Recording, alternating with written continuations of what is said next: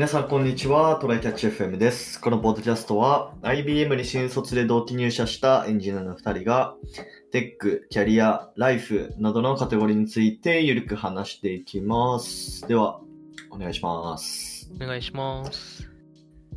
この間ですね、はい。なんかちょっと、風邪っぽくて、風邪っぽいというか、咳が止まらなくて、うんまあでも PCR 検査が来てたからコロナではなさそうっていうことは分かってて、はい。まあなんか、ずーっと2、3週間くらい、なんか空咳が続くから、まあ咳喘息とかかなと思って内科に行ったんですよ。はい。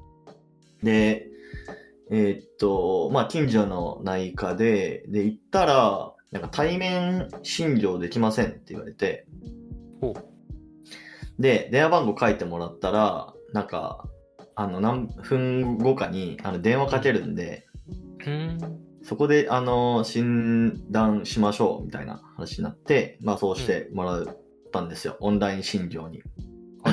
うん。で、えっと、まあ、家帰って、歩いて10分くらいかけて家帰って、そしたらちょうど電話がかかってきて、まあ、なんか5分くらい電話して、いや、じゃあまあそれは咳喘息かもしれないですねって言われて、じゃあおお薬出してきますねって言われて、うん。で、えっと、今住んでるところの近所、最寄りの薬局に、その処方箋を送ってくれるらしいんですよ。で、そこに行けばもう、その、診療代も、あ、てか診療代払ってなかったわ。今、今思い出した。銀行振り込みなんですよ、それがしかも。診療代は。えそうそうそうそう。で、まあ薬局の、で、薬ものはまあ普通にいつも通り薬局で払うみたいな。うん。感じで、まあその一通りのなんか、体験はまあなんかいいなと思って。ーうん。うんそうだね。スムーズだし。うん。でもね、ちょっとさい、あの、一つムムって思ったのが、うん。あの、処方箋をファックスで送ってるらしい、薬局に。へえ。なるほど。そこはファックス使うんかいって思ったね。うん。でしかも、ね、処方箋ファックスで送ってるってことは、要は、えーっと、病院で一旦プリントアウトして、それをファックスで送ってるってことでしょ？ああ、そうだね。うん。で、それをさらに、多分、その薬局のなんかシステムとかに、あの書き起こすというか、あの、紙からまたシステムに移して、で、それで俺になんか、その、明細みたいなの来るみたいな感じかな、多分。うん。かなそそこだけすごいなんか、昭和みたいなことやってるなと思って。そうだね。まあ、もともと紙で受け渡ししてる処方箋だからそれでいいやになったのかななんでだろうね。なるほど。え、ファックスってなるとね、受信側もファックス置いとかないといけないっていう最大の問題があってな。そうそうそうそう。まあまあでも患者にとってはまあ別に知ったこっちゃないからまあいいっちゃいいんだけど、ね、そこだけちょっと残念だなっていう 思ったね。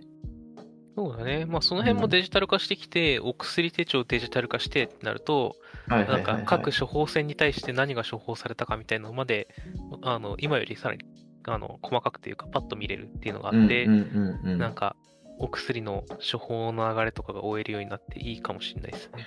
そうだね。まあそういうのね、製薬会社とかね、めっちゃ欲しいデータだからね。うん。うん。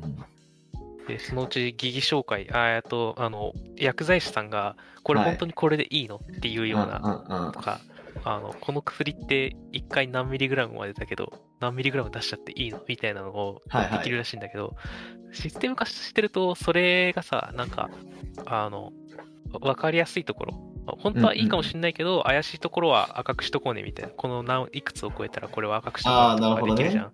確かだから結に確かに。構ね、やりやすくなる気がするんだけどね。それ IBM 時代に俺、なんか似たようなプロジェクトやってたな。あれコストもいたっけ？このプロジェクト。え、あの、薬局関連は薬局の関ね、連の。ギリ噛んでたか噛んでなかったかぐらいだから、あんまあ、り。触れれてないね。でもなんか、疑似紹介ってなんか、うん。あの、今、あの、高校の同級生が今医学部通ってるんですけど、なんかいろいろ聞いてみたけど、うんあんまりなんか、覆らないって聞いたけどね。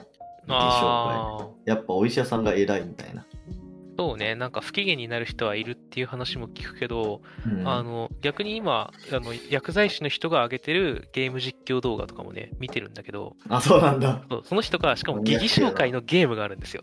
へえで、そのゲームを見てて、あのお医者さんの人とかもさ、あのニコ動とかだからコメント入れるんだけど、いつはいはいも助かってますとか言ってるから、あちょっとね、それで受けて、いや、変えてくれる人もいるんだなっていうのがあるので、なるほどね。まあなんか場所によってちゃんと受け入れてくれるところもあるし、っていうか受け入れてくれないと患者さん大変なことになるでしょっていう。まあまあまあまあ、あ確かに。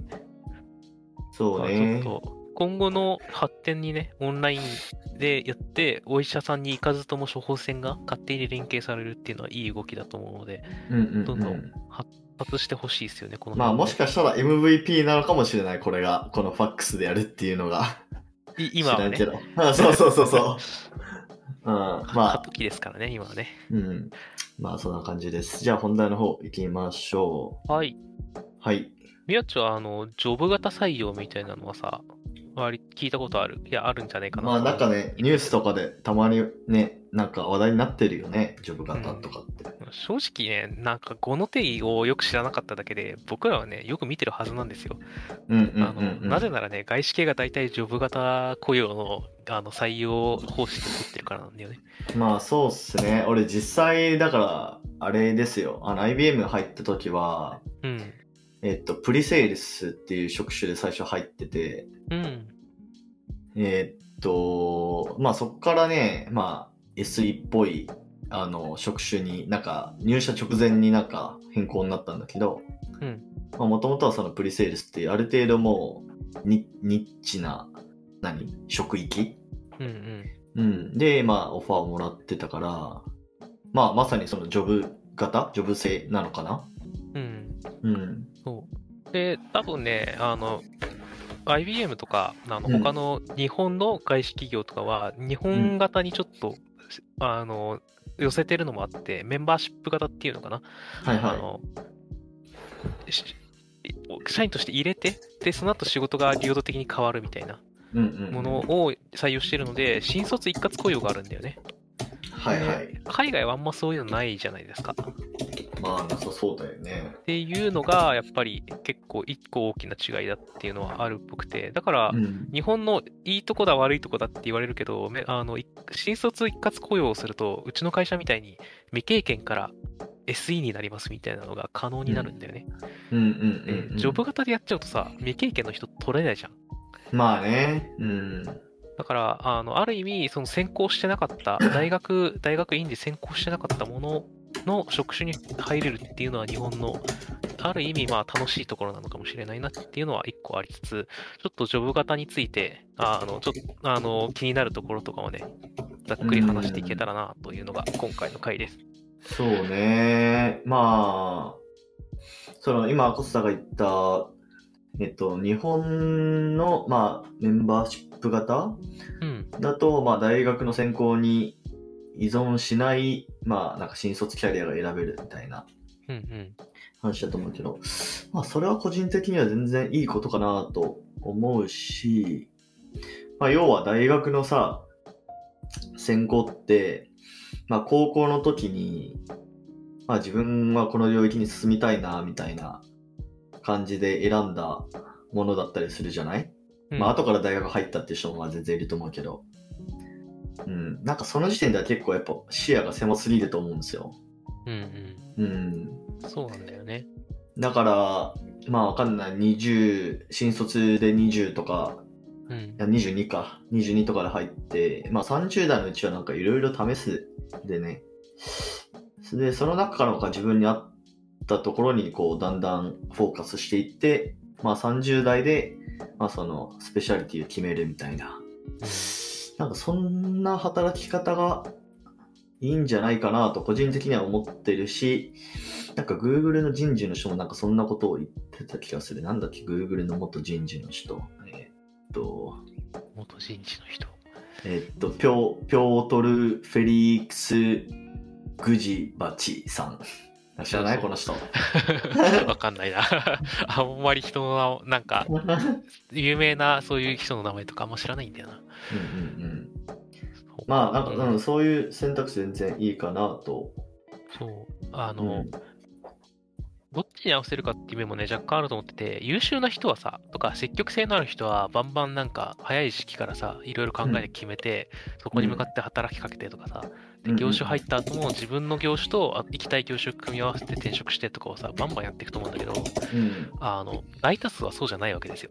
正直まあ、そうですね。はい。で、あの、じゃあ大学に入った時点でみんな決まってるかっていうとそうではないと。で、うんうん大学4年間で、まあ3年間ぐらいで、うん、なんかぐるぐる考えて決めて、うんで、なんか違うかなと思ったら、その間に転職を考えて転職するっていうのが、うん割と、あの、なんか辛すぎずにできる環境っていうのは結構、その、まあ大、多数派にとっていいことだと思うんですよね。そんなにはいはい。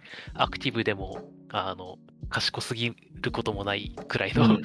普通の、普通の人たちにとって、僕もそれのうちの一人だと思ってるけど、だからね、そういう意味では、あの、新卒一括採用して、割と転職もしやすいようなかん、あの、他の職種になんか固まりすぎずに、あの、うんうんほ自由に他の職種にも行けるような環境っていうのはいいことだなと思ってますと。そうねで、。それと別にじゃあジョブ型って、あの、もうちょっとて定義の話がちょっと薄かったと思うので、どんなものなんだっけっていうのを言うと、うんあの、ジョブデスクリプションっていう職務記述書っていうのがあるの、あって、そこはいにちゃんとね、ジョブそのジョブでやりやってほしいこと、やるべきことっていうのが書いてありますと。うん。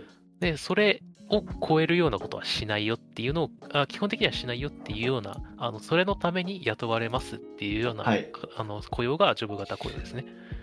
うんな。ので、あの、まあ、発生しそう、もしくは発生しているジョブ、職務に対して、えっ、と、雇用が発を、えっ、と、受け付けて、で、その人にはそれをやってもらうっていうような形になるので、まあ、ある程度、な決まってるし、まあなんか新卒で取って、じゃあ、あの、あなたは研修終わった後、良さげだからここに配置しようみたいなことができないっていう感じのやつだね。まあ、そうだね。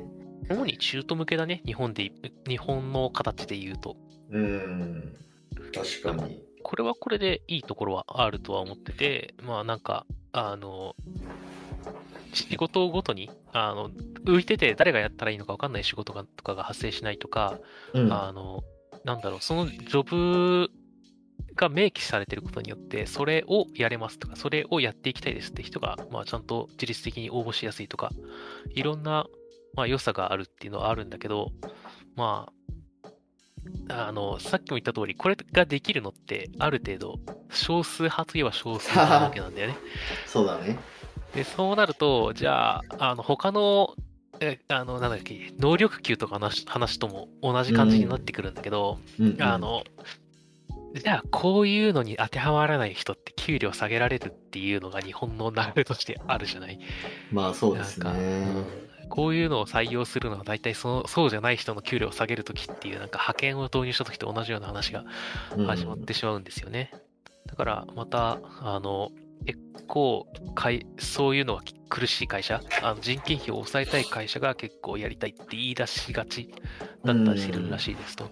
あとはいえ、もともと海外ではよくある、アメリカとかドイツとかでも、あのちょっとずつ形は違えどあるようなもんなので、あの外資系とかではよくやられてるし、そういう意味で、あの優秀な人を集めるには結構いい形だとは思ってます。てか、あれだね、なんかその、今聞いてて思ったけど、うん。あのー僕学生の時にカナダでワーキングホリデーやってたんですよ。はい。それはね、もう超ジョブ型みたいな感じで、うん。まあ、あのー普通にカフェレストランとこ働いてたんだけど、うん。あの、もう自分の担当エリアが超、あの、細かく決められてて、えそうそうそうそう。なので、あなたは、えっと、ここからここに引き渡して、この後ここの皿洗いをして、なんか、ー。えっと、何時に仕事が終わるみたいな。ああ、でちゃんとしてんだな。そうそうそうそう。それが終わって、うん。で、まあ他の同僚とか仕事終わってないのよ。うんうん。で、手伝おうとすると、いやいやってなって、その上司に、いやいやいや、あなたの仕事じゃないでしょ、みたいな。で、それ給料発生するから、じゃあ早く帰って、みたいないやことを、まあ言われるわけですよ。ー。うん。まあだからなんかその、なんて言うんだろうな。その、ハイスキルな人うん。だけのものじゃないのかなっていう気はするな。そうね。うん、まあ逆になんかその、はいはい。あの、なんだろうな。ちょっと言葉が 出てこないけど、まあそういう飲食店みたいな、誰でもできるような仕事の場合でも、なんかそういうジョブ型で採用されるっていうのは全然あるんだろうなっていう。うん。そうだね。なんか、飲食店のバイトとか、あの、僕も日本ではやったことあるし、あの、やったことある人も多いと思うんだけど、あの、なんか、こんな感じのことをするよって言われて採用されてさ。まあ日本だとそうだよね。うん。で、大体ホールかキッチンかっていう話をされて、うんでうんうん、結果どっちも行くやんみたいになって、確かに。で、なんだったらなんかこう、あの、もう片方が暇な時にもう片方が手伝えることを手伝わなかったら、何あいつ、なんか、あ、仕事できねえなって言われる。だいぶそういうところに違いがあるんだけど、ある種、その人によっては日本の強みってそういうところだから、なんかうん。困ってるところにどうしたの手伝うかって言えるのが大事なんじゃないかっていう、あの、まあ、大事っていうか日本の強み各う国、ん国の国民性の違いがあって、強みがそれぞれある中で、日本の強みってそこにあるん。じゃないのっていう意見もあって、そこはちょっと難しいポイントではあるよね。そうね。まあでも、その、ジョブ型でやってる人からすると、まあうん要はその、専門領域じゃないとこ手伝いに行くわけじゃない？うん。なんかそれで結局トータルとしてなんか生産、チームとしての生産性上がるの？みたいな、なんかそういう話だと思うんだよな。そうね。それぞれの難しさとして、っていうか、良くなさ、難しさとして、さっき宮地が言ったような、なんか、遅い人とか困ってる人を見捨てていくっていうのが本当に効率的なのかっていうジョブ側の問題と、うんあの浮いてるものをやっといてみたいなのでさ、何でも名ばかり管理職に任せるみたいなさ、あと、何でもできる人が苦労しょい込むけど給料増えないみたいな日本型うんになるのと、どっちが、まああどっちもと、問題があるっていう。責任のありどころが曖昧になるよね。そうなんだよねその手。伝っちゃうと。で、ジョブ型は、なんか、あの、あんまりその、超、えっ、と、なんだろうな、えっ、と、学術的なものとかさ、すごいこう、ハイレベルな、あの、は博士とかの人じゃないとわかんないようなものに以外に導入する場合、普通の事務職だったり、はい。あの、なんか、そういう資格がいらないようなところに導入する場合も、あの、まあ、一定の、なんか、効果自体はある、面はあると思ってて、あの、はい。なんだろうな、最近、悟り世代とかがさ、はあ。言われてた人、まあ、もうちょっと古いかもしれないけど、うん。自分の分をさっさと終わらせて帰りたいよねっていうのは、割とジョブ型の考え方だと思うんだよね。そうだね。うん。だからそういう、日本でもそういうのが元を若い人も求めてるのかもしれないっていう面もあるし、あの、これは日本には合わない部分なんだけど、これ移民に対していい形だったんじゃないかっていう意見もあって、はいはいはい。あの、あんまりそのコミュニケーションを円滑にできないんだとしても、あなたはここをやってね、ここだけやっとけばいいからっていうのをちゃんと切り分けて渡したらやってもらえるっていう形として、あの、結構移民に仕事を振るのにいい形だったんじゃないかっていう意見も見たことがあって、それまさになんかそんな気がするな。まあだって俺が働いてたカナダのお店は、うん。カナダ人、日本人、チベット人、韓国人、イラン人みたいな感じでうんうんうんスタッフがいて、超多国籍だったから、なんかこう、違う言語で書かれてるけど、ちゃんと素結合にして、インターフェースだけ決めといて、っていうのができるのが、ある意味、ジョブ型だと思うんだよね。うん。そうね。あなたはこれをインプットにして、この時間内にこれを出してくださいってのをくっつけたら、適切に切ってあったら、仕事が回るんだよね。そうだね。っっていう意味ではいいのかもしれない。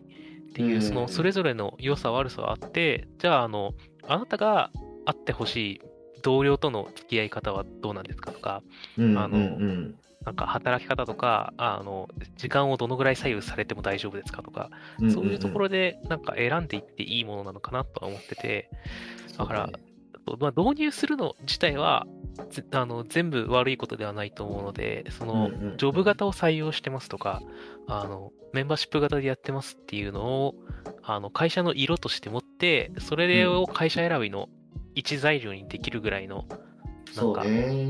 まあな、なんだろうな、よくある言い方で言うと多様性のある社会になっていくのも悪くはないかなっていう感じなんだよね ま。あどっちかだけに寄せるのは辛そうって感じ。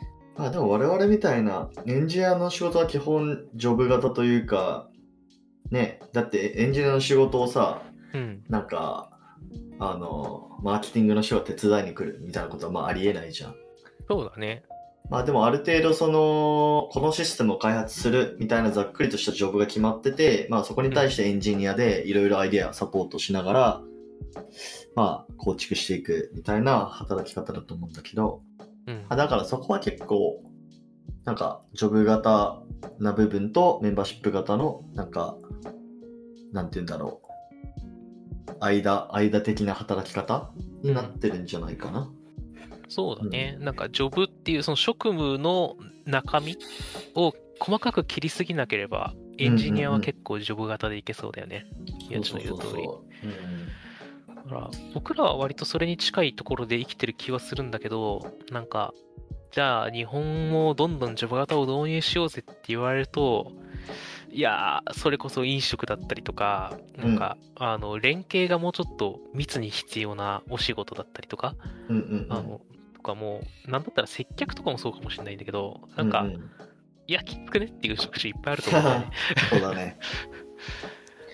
そういう意味で、なんか自分、まあ、その、どんどん増えていくとは思うので、自分のところはジョブ型になったら嬉しいのか辛いのか、で、まあ、なんか、うんまあ、職種もそうだし、自分自身としてはどっちがいいのかみたいなことは考えておくと、転職の時に、あの、それも一つの基準にできるので、いいんじゃないかなとは思いますね。はい。なるほど。なかなか面白いテーマだったな。はい。じゃあ、こんな感じで終わりますか？はい。はい。えー、了解です。はい。では、こんな感じでですね、えー我々週2回のペースで配信しているので、Apple Podcast もしくは Spotify でお聞きの方はぜひフォローお願いします。また、最近 Twitter アカウントも開設したので、こちらもフォローお願いします。えー質問、コメントなど随時受け付けています。では、今回も聞いていただきありがとうございました。ありがとうございました。またね。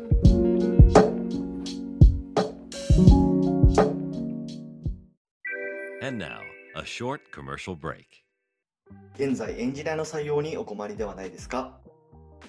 候補者とのマッチ率を高めたい、辞退率を下げたいという課題がある場合、ポッドキャストの活用がおすすめです。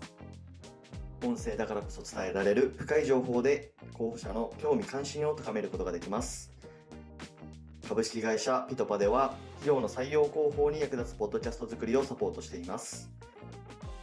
気になる方はカタカナでピトパと検索し、X またはホームページのお問い合わせよりご連絡ください。